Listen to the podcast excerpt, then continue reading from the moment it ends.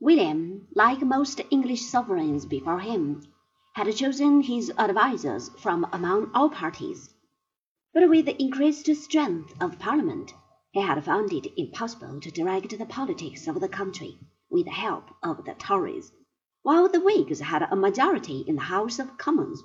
Therefore the Tories had been dismissed, and the Cabinet Council had been composed entirely of Whigs. A few years later when the Whigs lost their power in the House of Commons, the king, for the sake of convenience, was obliged to look for his support among the leading Tories.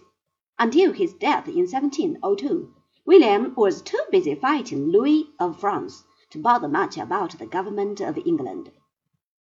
Practically all important affairs had been left to his cabinet council.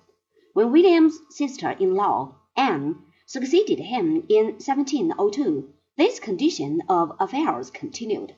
When she died in 1714, and unfortunately not a single one of her seventeen children survived her, the throne went to George I of the House of Hanover, the son of Sophie, granddaughter of James I.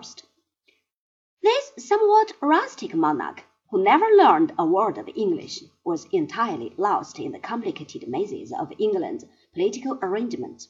He left everything to his cabinet council, and kept away from their meetings, which bored him as he did not understand a single sentence.